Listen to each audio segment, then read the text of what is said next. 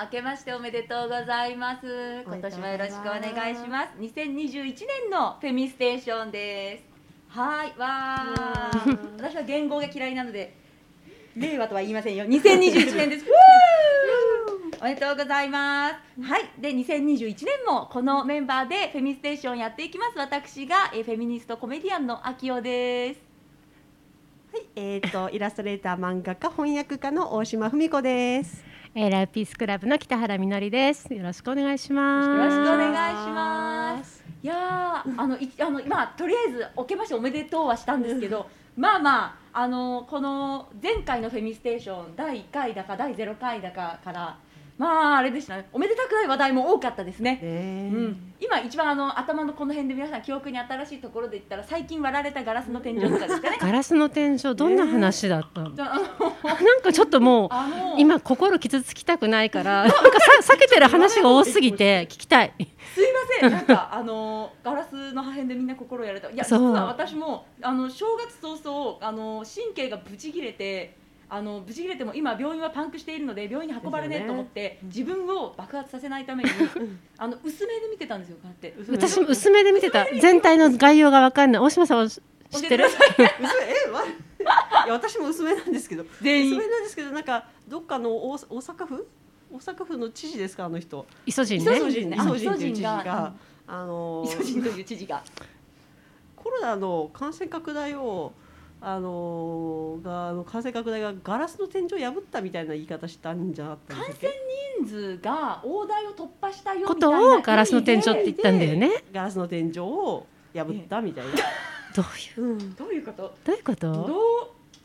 どうなんですかね？それでねあの、うん。ガラスの天井ガラスの天井いや皆さんご存知 皆さんでしょうけど、はい。でしょうけど、はい。女性がねあの社会に出てで働いてであの努力して男性と同じように努力してるのにどこかでこう止められる男性が男性に追い抜かれていく。でそれうんで、トップは見えてるのに。押さえつけられてる。見えないもので押さえつけそれをガラスの天井だって言ってるじゃないですか。うん、透明な透明。な、うん女性差別のねあのね文脈で使われてることを、お前が言うかっていうねそのびっくり。私もだってアリアナ・グランデのミュージックビデオでアリアナ・グランデがハンマーであのほリテラリーガガラスの天井をぶち破るのを見て、うん。あのはじめ恥ずかしながらその時初めてガラスの天井っていうのを教えてもらったんですよフェミ友に。でへえみたいな。だからえー、イソジンアリアナ・グランデ見た方がいいんじゃないかな。はいそうですよね。付き合いぶられた方がいいんじゃないかな。はい付き合い付き合いえどうしたんでしょう？しかもなんかその後の様子を見ていてすごいのがいや、うん。あこれいイソジンさんがあの、うんどうも。いや。僕はあのガラスの天井の本来の意味を知ってるんですよ。でもあのその時の文脈をちゃんと見てもらえばわか明らかなようにうん。ここではここではですよ。ここではあのいつその突破してもおかしくない数字を突破してもおかしくない割れてもおかしくない状態をガラスに例えただけですみたいなことを言ってると。うん。でそういう「僕には間違えてないぴょん」みたいなうん。ことをうん。なんか女性にばっかりリプしてるとか反応している。教えてくださってる。そう教えてくださっててるなんと教えてくださってるんですよ、うん。ありまーっつって。そう。言い方がすごいですよね。なんかだから女がまたあの一生懸命だがなんかこのイソジンは間違ってるって一生懸命になっているが、うん。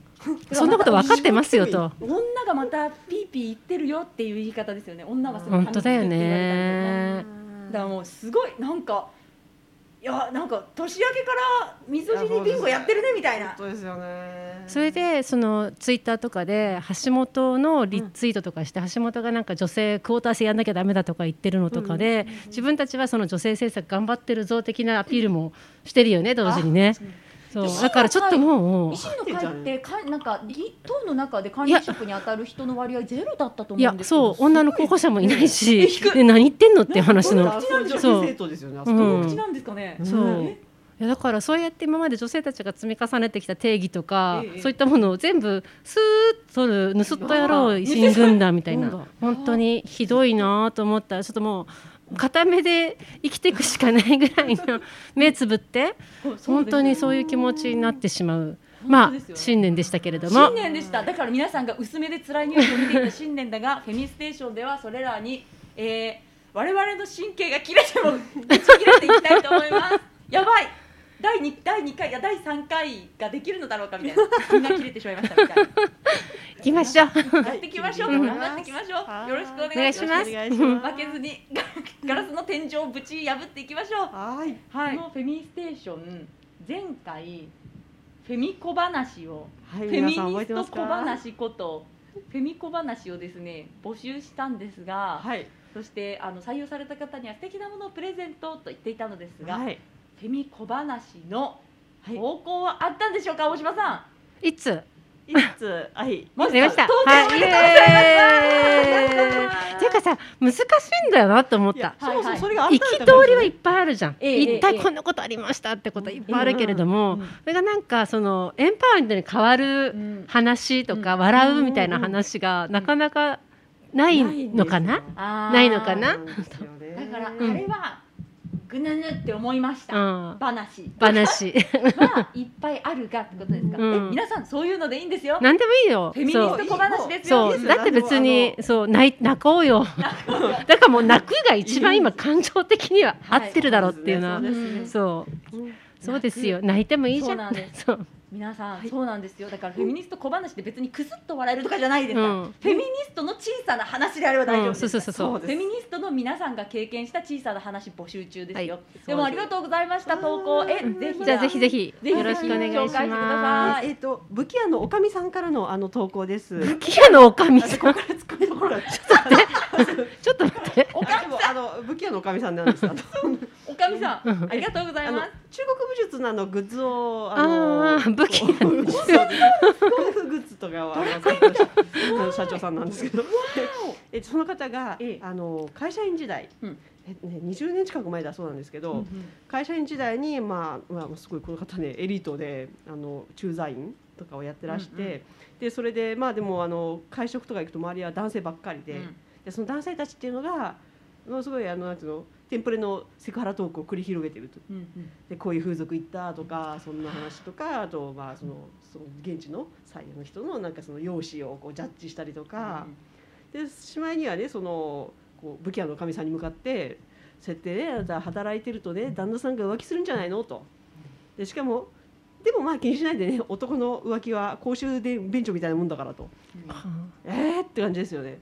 えーって感じででその武器屋のおかみさんはあの将来ここに若い男性部下が入るようになったら私女の脇はタンポン買えるようなもんだから気にしないでって言っちゃうんですかねっておっしゃってそうなんですね。えー一瞬時間の流れが止まり 全員の目が泳ぎその中の一人が「あまあそういうことですかね」と力なく言うと 全員同時に背もたれに体を預けたのでした。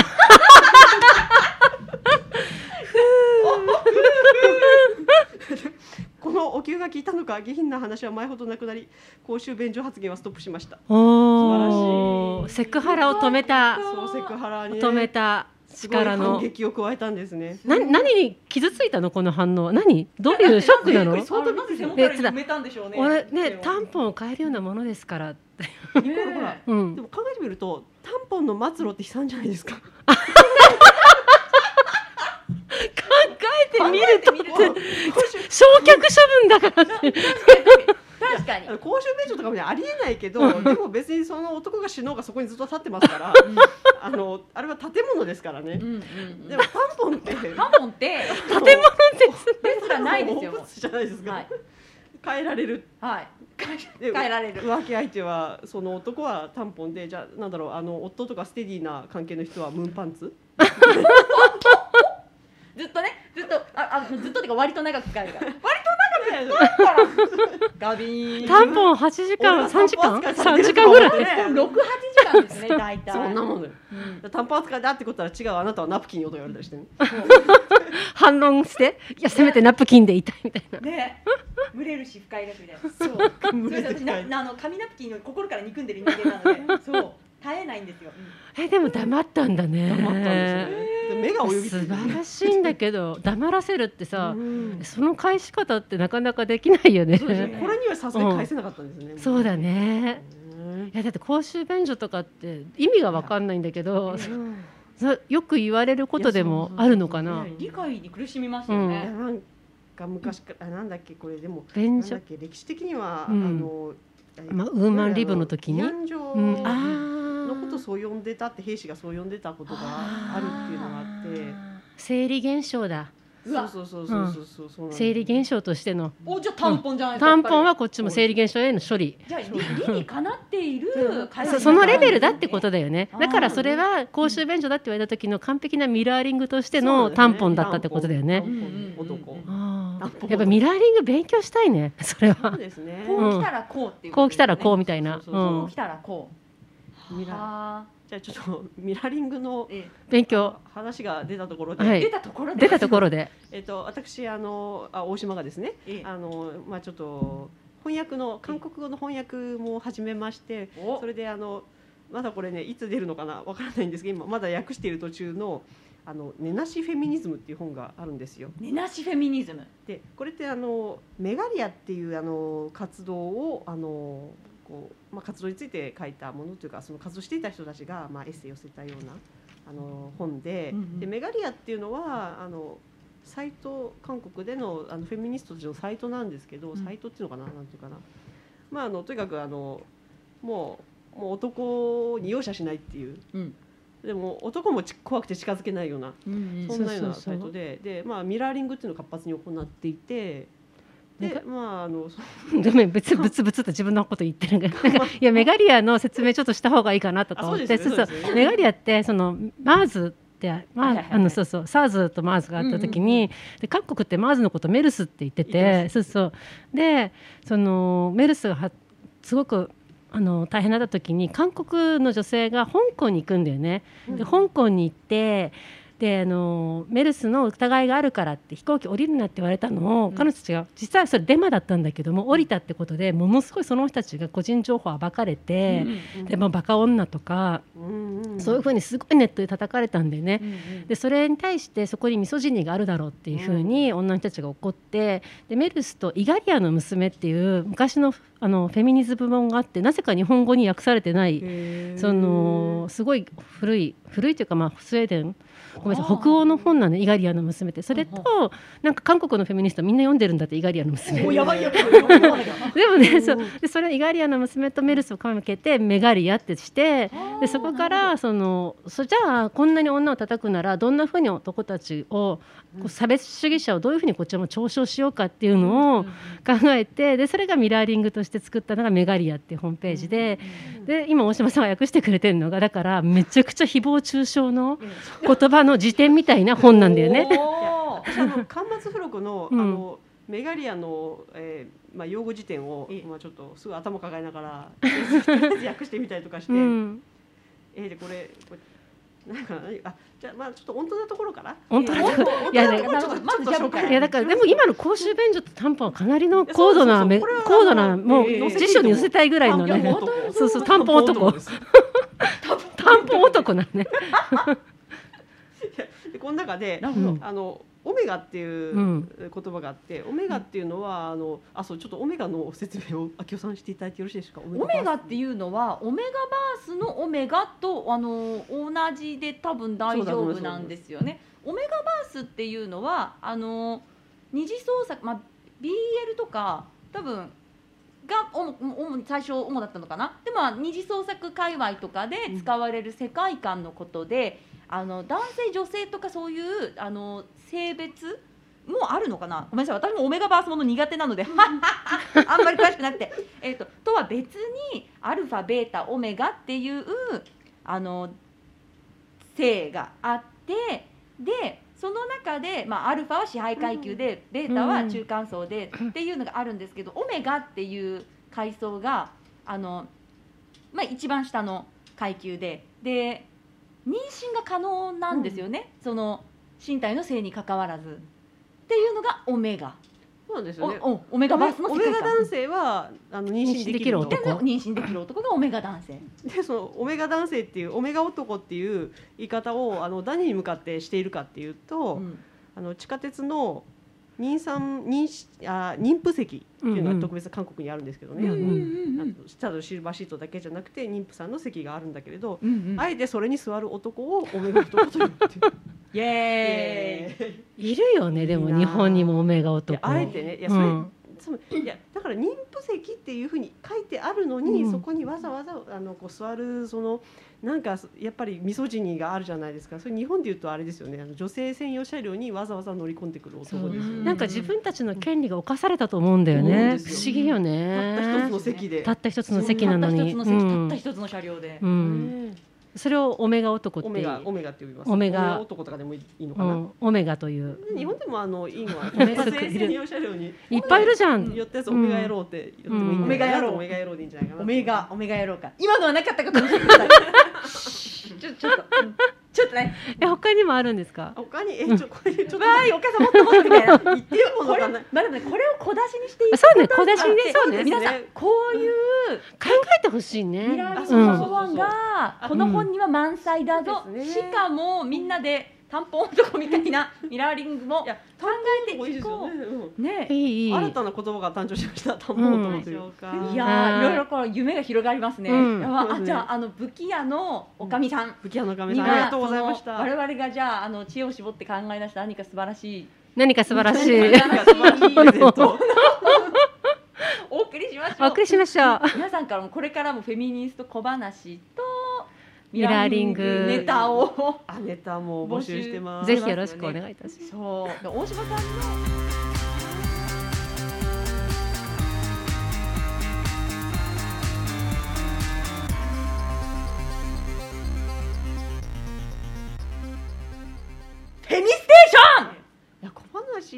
って言えばいやそうですね。いやこれもいや私あので 前回のあの主人なんていませんで、うんあの全然笑えないあの家父チョコ話をちょっと発表したんですけどええ。自分が聞いた、あのまあちょっと復習しますとですね、うん。あるあのまあ十数年前ですけどある公園でそのすごいなんか偉そうなね男性講師があのなんですかね 今朝あの私の着ようと思っていたシャツのボタンが取れていたので妻につけてくれと渡したんです。そしたらあ他のシャツじゃダメなんですか？っていう顔されましてねって言ったらやや受けなんですよ。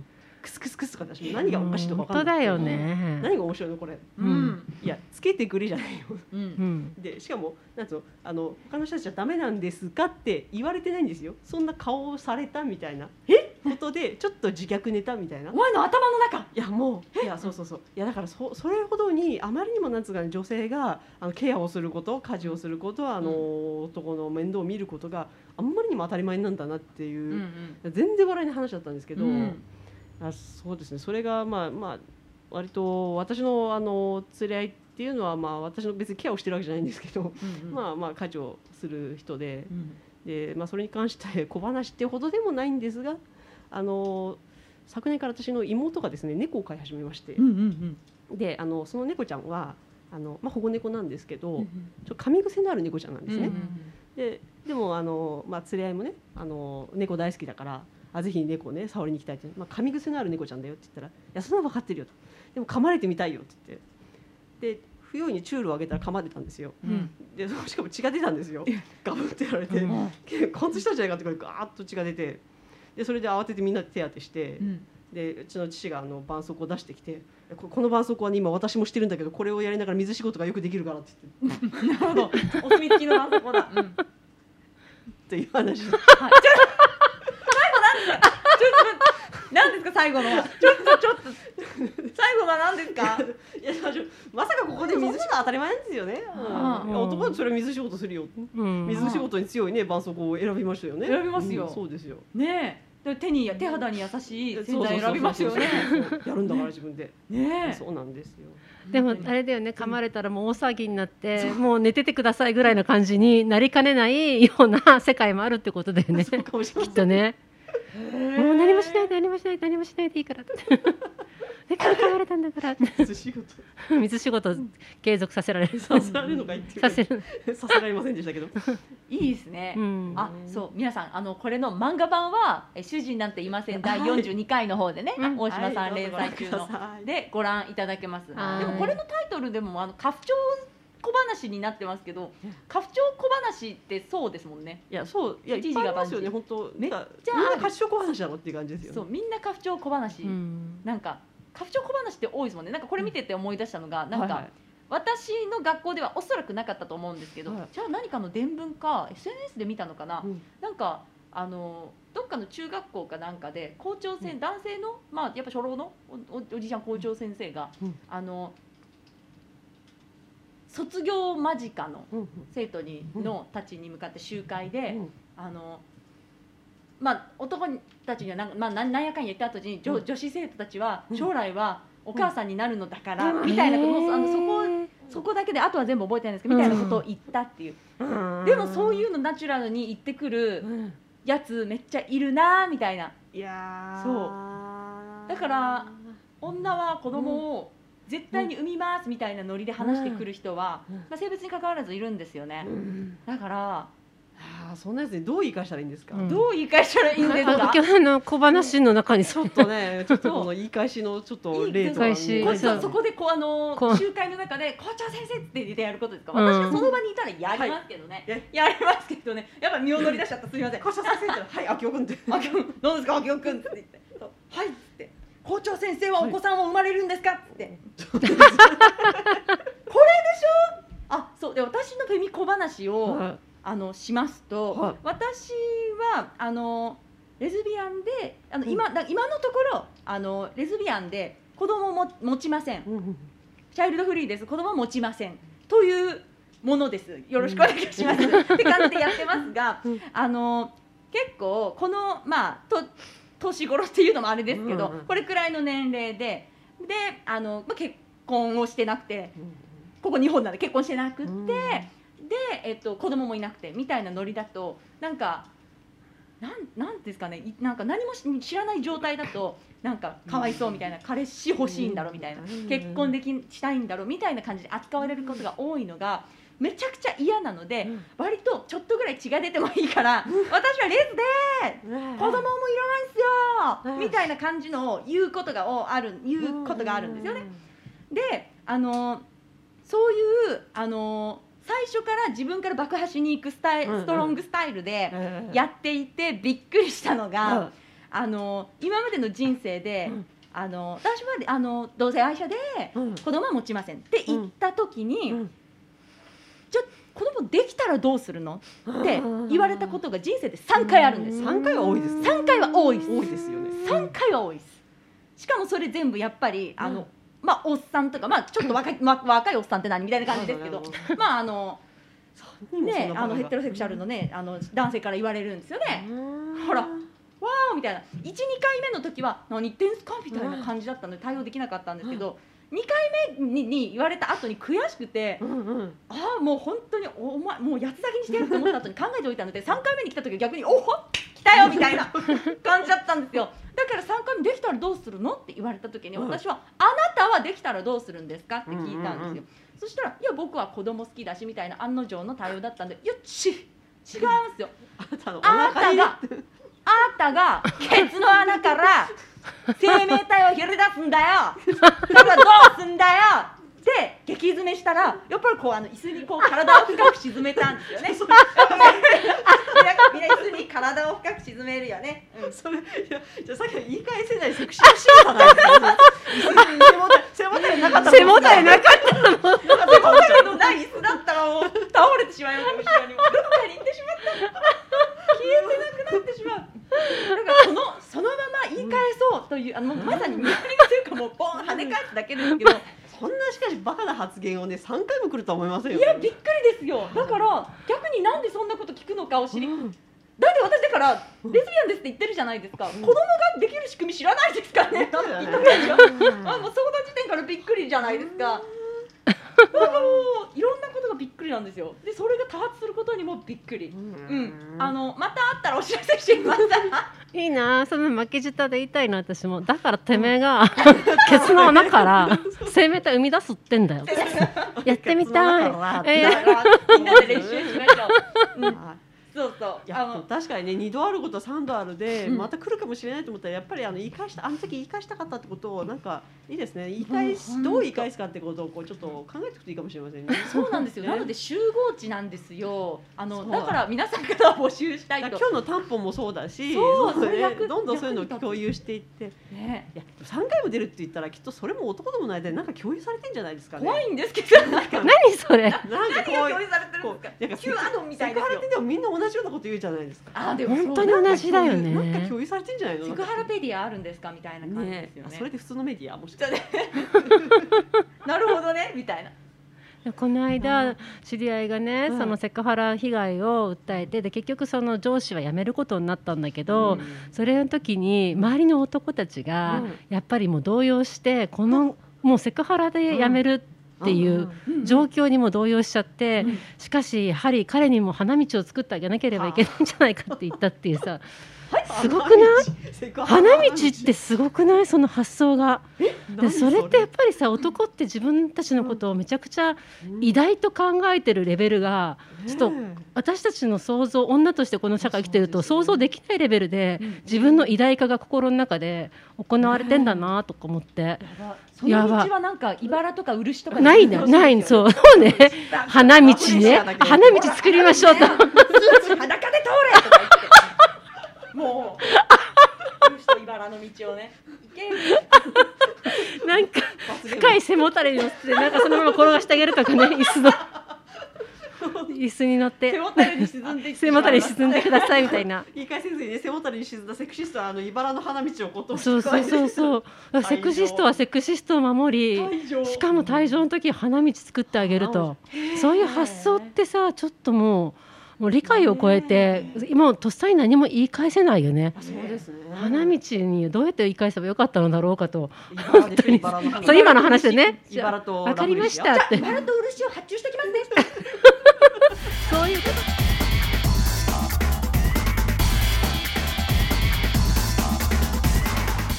フェミステーション。これだけフェミ友がいてあれこうだっていっぱい話せて、でこうやって反撃してやろうっていうのを、うん。こいつもこうやって持ってるのに、なんかそういうセクハラとかってなんか向こうが察してくるのかわかんないですけど弱ってる時に来ません？なんか。すっごい仕事で疲れてる時とかうん。もう本当今日は本当帰ってもうおお風呂入って寝たいみたいな時にバンって来たりとかするともう元気ないんですよね。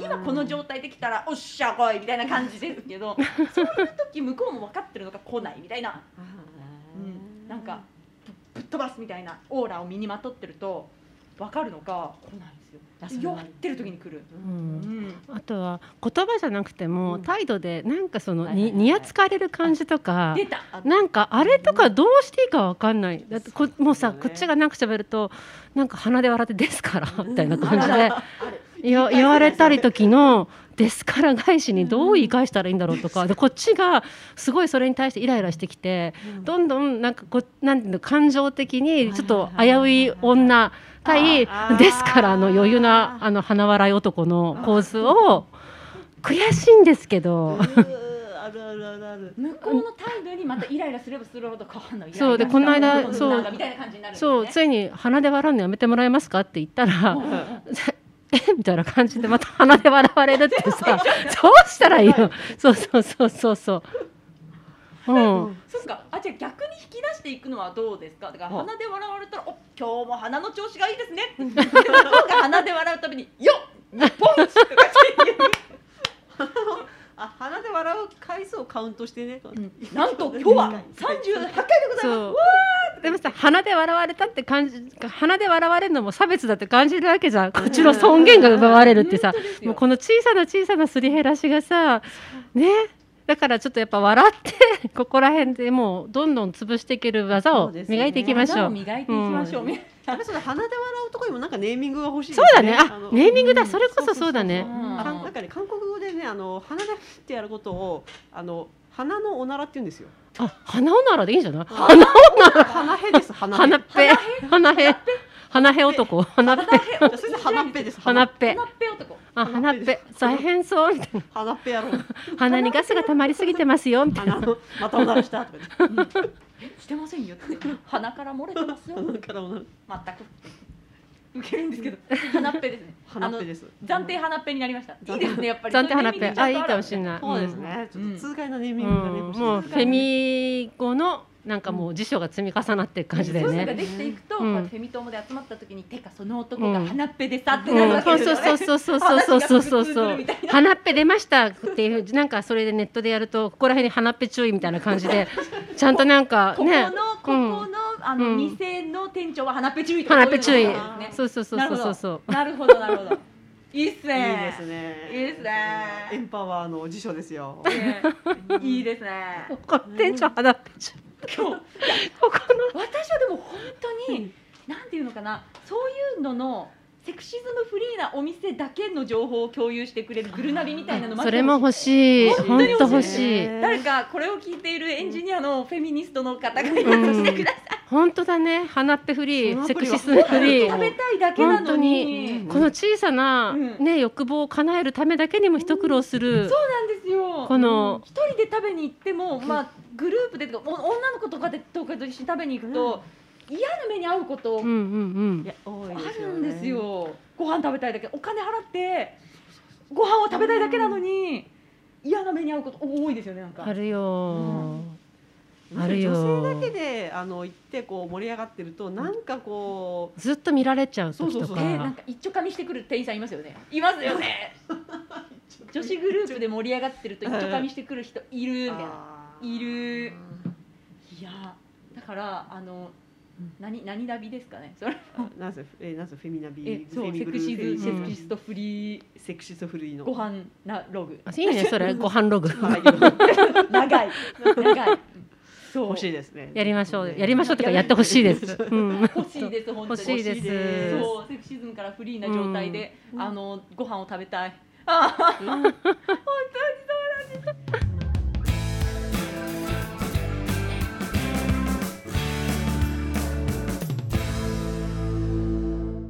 私ちょっと年末ねいろいろありすぎて今超元気がなさすぎて、ごめんなさい。なんか猫が死んじゃったんですよ。うちの。でなんかずっとやっぱり急急だったから、そうその14年間のなんか空っぽな感じが今ず何のメディアも一切見ないで。5日間ぐらいいてで最終的に知り合いからメールボックスいっぱいですよっていうのが来てでついに開けなければいけない日が来たと思ってあの、ね、コンピューター開けたらもう地獄の世界がさまた広がってるわけじゃん。ででもなんか猫をね私のオス猫飼ってたんですけど、私がオス猫飼ってるって言うとすごいびっくりされることが多くて、オスで驚かれるフェミニストって何みたいなさ ちょっと思いながら。でも本その猫みたいな。そうそうそう。そう。ででも必ず聞くじゃん。年齢いくつですか？オスなオスですか？メスですか？とか。でなんかもうなんかそういうのを死んだ時もままさにそういうことをいっぱい聞かれる今までずっと猫の話するとオスなの？とか。特にその共産党のさ小池さんと喋った時にうちのズームで喋った時にうちの猫が目の前通ったわけ。そうそうそうそう。そしたら小池さんがなんかすごいそれオスメス？オス？メス？って聞かれてまだ今ジェンダー平等の話してますよねみたいなさ。ちょっとよくわかのジェンダー気にしすぎ。面白いいやだからなんでみんなオスかメスかそんな気になるのかなとか。なんかさ世の中でやっぱそんな風にめちゃくちゃオスメスで分かれられてんだなみたいな感じとか。でもあれですね。そうそうそう。人間の赤ちゃんも真っ先に男女ってそう聞くじゃない？ねそう。でだそう。だからって感じするじゃん。そうなのよ。だからさそううちの子はオスだったんですけどめちゃくちゃ仲のいいあんなに親しくなれるオスは今後あるのだろうか。この世の生命体であるのだろうかって思うぐらい 仲良かったオスとの別れと。